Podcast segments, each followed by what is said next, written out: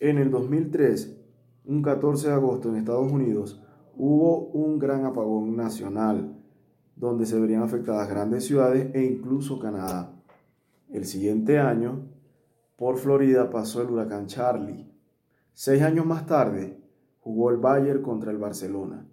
El Bayern le metió ocho goles al Barcelona. Dos goles de, de esos fueron de Filipe Coutinho, el fichaje más caro del Barcelona. Duele.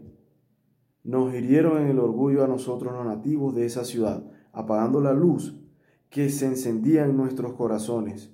Piqué, Messi Suárez, dejándonos una gran tristeza emocional. Cual huracán Charlie.